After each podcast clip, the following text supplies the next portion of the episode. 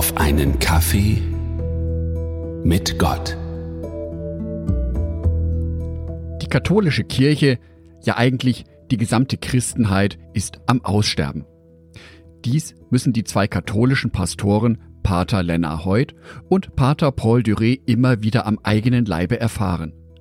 In ihrem Herzen brennt das Feuer für Gott, aber sie werden mehr und mehr als Sonderlinge angesehen, die irgendeinem Aberglauben hinterherjagen. Die beiden genannten Pastoren existieren nicht wirklich. Sie sind Figuren im Science-Fiction-Roman Die Hyperion-Gesänge. Dieser Roman spielt in einer nicht näher bestimmten Zukunft und das Christentum ist nur noch eine Randerscheinung. Im Jahr 2023 ist es um das Christentum noch nicht so dramatisch bestellt. Aber etwas hat sich geändert. Wir Christen stellen nicht mehr die Mehrzahl in dieser Gesellschaft. Die Mehrzahl der Menschen bezeichnen sich selber als konfessionslos, teilweise sogar als atheistisch. Der Blick auf die Mitgliederentwicklung der deutschen Kirchen, der lädt auch nicht unbedingt zum Optimismus ein. Überall Austritte. Handbücher darüber, wie man austreten kann, Tipps und Tricks. Die allgemeine Stimmung scheint sich mehr und mehr gegen das Christentum zu richten. Die individuellen Gründe, warum sich Menschen immer mehr von der Kirche abwenden, vom Glauben abwenden, sind vermutlich so unterschiedlich wie die Menschen selber. Einen großen Anteil daran haben sicherlich die vielen Skandale in den Kirchen, wie auch in dieser Woche wieder in der Kirche Köln. Gegen den Kölner Erzbischof Wölki laufen derzeit Ermittlungen wegen Meineid. Wölki soll gelogen haben. Unter Eid gelogen haben. Ein Skandal. Dazu fällt mir im Matthäusevangelium das 23. Kapitel ein. In diesem ärgert sich Jesus so richtig über die Schriftgelehrten.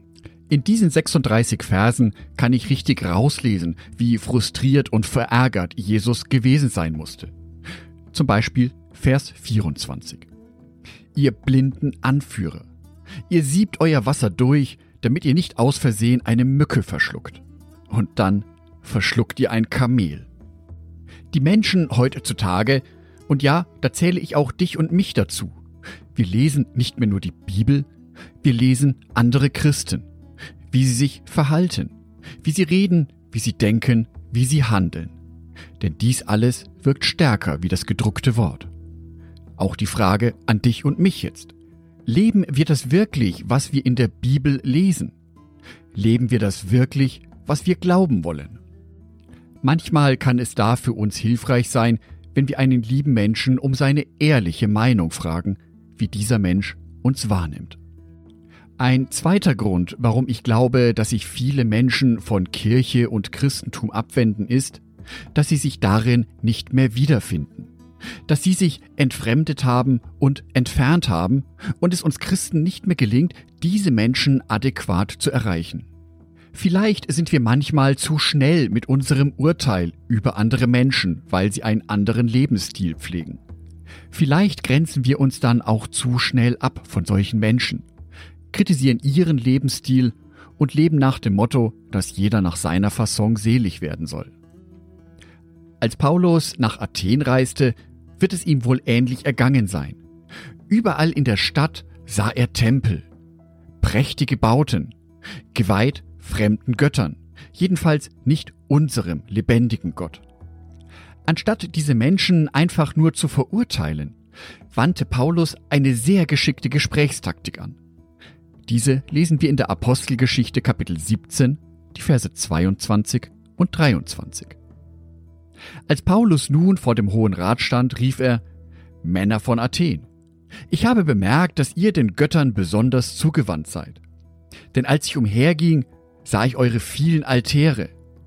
Einer davon trug die Inschrift dem unbekannten Gott. Ihr habt ihn angebetet, ohne zu wissen, wer er ist.